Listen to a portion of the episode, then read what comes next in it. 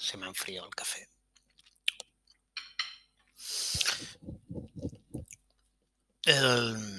hay, una, hay una cosa que le llaman post-punk, lo que viene después del punk. Y es una etiqueta. Y las etiquetas en ocasiones nos pueden ayudar a comprender un, un entorno, un ecosistema o una, unas líneas generales que explican un sonido y que explican la razón de ser de, del sentido de algunas letras, de lo que hay detrás de ciertas producciones, de por, del porqué de un sonido. Y hoy voy a hablar de una década maldita. Vamos a una canción del, de los años 80, que parece que fue la década del glitter, del glitter, perdón, porque entonces alguien podría hablar del glam rock. Vamos a hablar de una época de, donde más allá de Michael Jackson y Madonna en el mundo internacional, pues parece que, que había poco más, ¿no? Eh, aquí en España podemos hablar mucho de la del inicio de la movida, aunque la movida fue una cosa muy bajo mi entendimiento, ¿eh? muy reducida en el tiempo, muy reducida en el tiempo, no fueron todos los años 80, de hecho empieza a finales de los 70 y muy reducida en el tiempo. Y si nos empeñamos en, encajarla con un calzador en los años 80, no llegaría más allá del 83. Eh, pero, pero fuera, pues había canciones que vienen de, eh, se llama post-punk porque ya, ya ha explotado el punk. Eh, cometí un error de fechas hace unos podcasts cuando hablaba de, una canción punk. No sé si era de los Clash, no sé quién era. Em, por el punk inglés. ¿eh?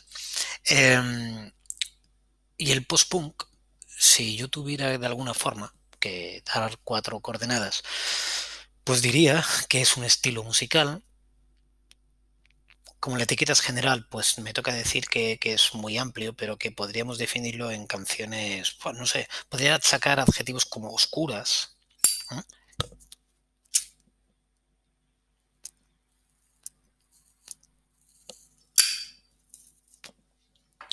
O pesimistas. Son canciones, de luego, que representan cierta frustración. También lo era el punk. El punk era un movimiento de frustración, pero era una frustración en grito, una frustración energética. El post-punk es una frustración, eh, es la persona que se ha dado por vencida, que ve que la situación le supera y que habla con trazas de tristeza, de resignación, y que como es una parte por la que todos en algún momento dado hemos pasado, pues encaja muy bien con ciertos estados de ánimo. Y suele estar pues eh, incorporada con músicas que, que ayudan mucho a ese estilo de ánimo, músicas pues con ritmos mucho más tranquilos que los del punk y, y con cierta oscuridad que se plasma especialmente en cómo se cantan. Se cantan yo diría que incluso en ocasiones con desgana. Se cantan, es una persona que, que viene de vuelta, que ha bajado los brazos ya y que por tanto eh, aquí se ha metido un sonido muy extraño de no sé dónde. Bueno. Y que, y que generan pues eso, cierta, o transmiten esa cierta bueno, apatía, en ocasiones curiosidad por cómo hubiera sido la cosa si hubiera sido de otra manera. Eh, y describen lo que pasa alrededor. Es un momento de mar de la tranquilidad, es un momento de frustración contenida, donde ya no hay tanta rabia eh, y que puede llegar en algunas ocasiones a, sentimientos más allá, eh, a sentimientos depresivos. y podemos hablar de grupos y de otras canciones y de gente que llevó esto incluso a la vida real, a, acabar pues en lo peor que puede acabar uno, por desgracia, que es incluso el suicidio.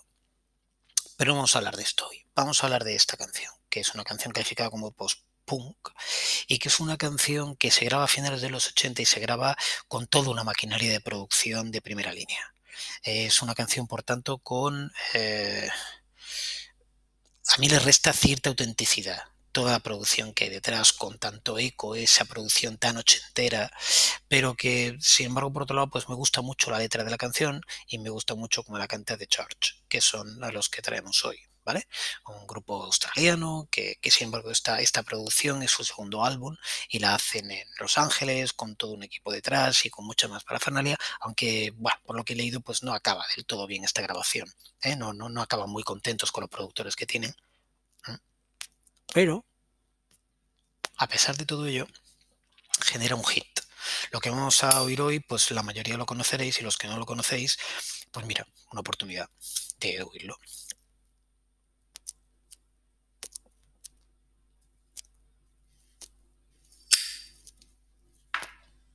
Y esta canción se llama Under the Milky Way.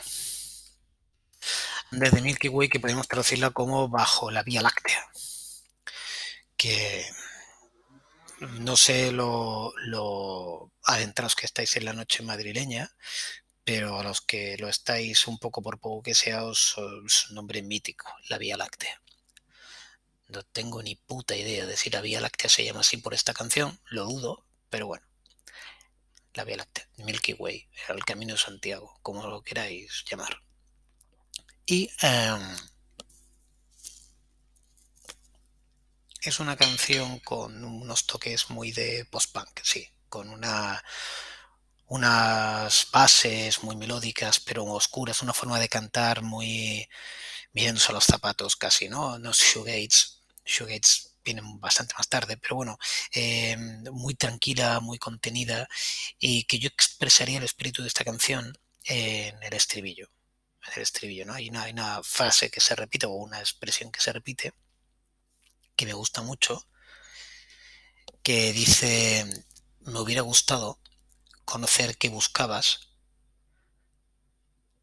porque podría haber adivinado lo que te ibas a encontrar es una canción ah, em, escrita en primera persona, contada a alguien que transmite, la, la, canción transmite que no ha encontrado lo que quería. Por lo tanto, es una canción muy en el estilo del, del, post-punk, en el sentido de que, que, el que la escucha puede verse identificado en un momento de frustración, ¿no?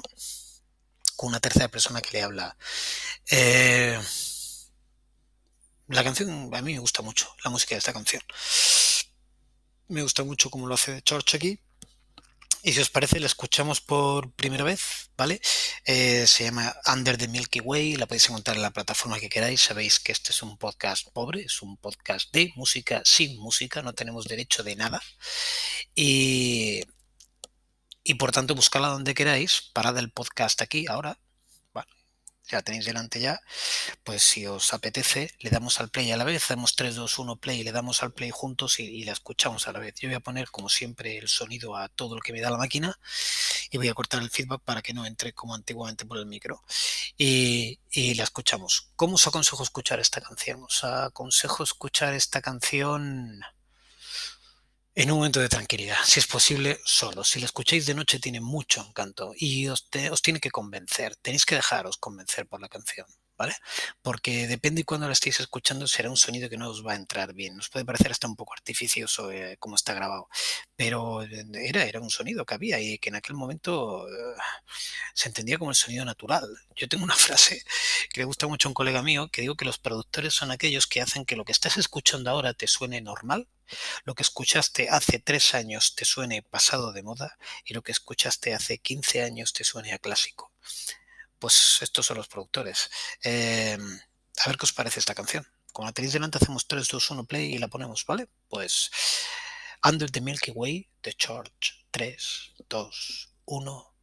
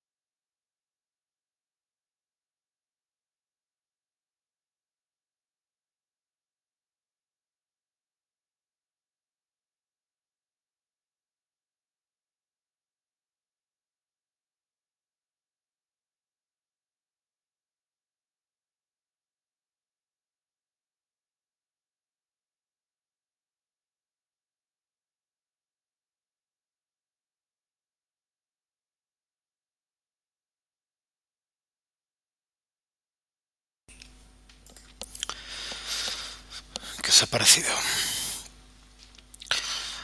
Eh, bueno, hay muro de sonido total al final, ¿eh? ¡Wow! Venga, todos a la vez. La caballería. Eh, a mí se me viene a la cabeza que en el post-punk yo haría una clasificación imbécil.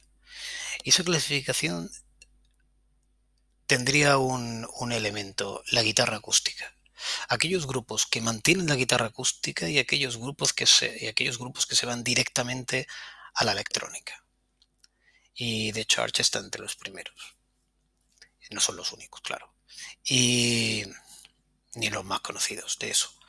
Y luego están los que se van a la parte más electrónica y entonces se dejan abrazar por la electrónica. Aquí hay electrónica también, pero hay acústica y las guitarras acústicas empieza con guitarras acústicas, acaba con guitarras acústicas, tienen una presencia total durante toda la canción y yo creo que porque vienen de grupos de chavales que tocan la guitarra porque se juntan en el garaje o en el dormitorio de alguno y tocan la guitarra acústica y entonces las canciones las componen en base a eso. Y, luego lo que hacen los productores es meterle capas, ¿no? Como eso que pasa a la mitad hacia los 2 minutos 20, que, joder, pues no sé, pues yo creo que da la impresión de ser gaitas, pero no sé si son gaitas o no sé qué coño hacen. Igual estaba grabado y lo que hace es un tío apretar un teclado y soltar un loop o una pista que tienen allí, pero, pero que me parecen... Eh, gaitas. Eh, pero después hay, hay, por ahí hay electrónicas, se, se, escuchan sonidos electrónicos, pero el, bueno, electrónicos, bueno, hay un, pues, que no sé exactamente qué es, un teclado que suena por ahí, que no creo que esté grabado, creo que estará tocado, en, ¿vale? Pero, pero de una base clásica fundamental esta canción. Em, y eh, el ambiente este es un ambiente ese, con esa oscuridad, como, como cantan la canción, cómo está cantada la canción, me parece eh, la clave aquí me encanta cómo está cantada la canción. esa, esa, tranquilidad, lo cerca que está del micrófono, está muy cerca del micrófono, muy con esa voz grave, profunda. Las voces graves y profundas suelen quedar muy bien cuando se graban y, y me parece que está muy bien, ¿vale? Y, y es una canción que yo creo que puede abrir a quien no conozca este tipo de música, pues me gustaría poder, no sé, decir que se puede acercar uno a la música esta sin necesidad de, tener muchos complejos por todo lo que conlleva de, de producción. Podría estar de acuerdo con vosotros en que la producción podría ser otra, ¿no? pero me gusta como, canta, ¿no? Está compuesta por un tío que se llama Stevie Kilbey y su pareja y, y es una canción que en tanto en música como ese mensaje, como ese estribillo que he dicho antes, pues, pues anuncia muy bien esa, ese sentimiento de, de brazos caídos, ¿vale?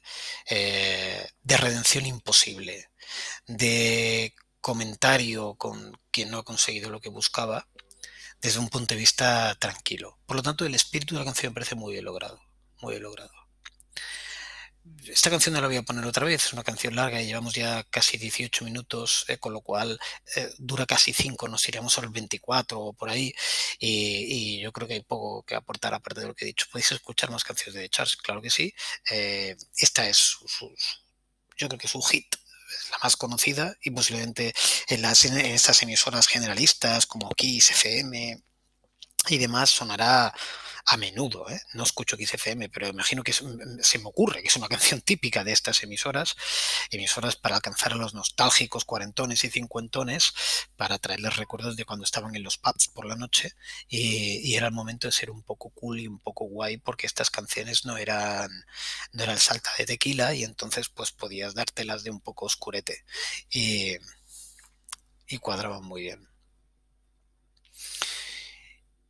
Y como no la voy a poner otra vez, claro, me sobran minutos, porque ahora me queda un minuto y, la verdad no sabré con qué alargarlo, así que lo voy a cortar aquí y otro día pues vamos saltando y en las canciones tampoco las elijo, pues, hoy esta, la verdad es que si os soy sincero le pongo el random a una lista que tengo y van saliendo y como las que tengo en esa lista me gustan todas, pues no fallo, claro, la que, la que suena tengo una razón para tenerla ahí y me engancha en algún motivo por alguna razón, ¿vale?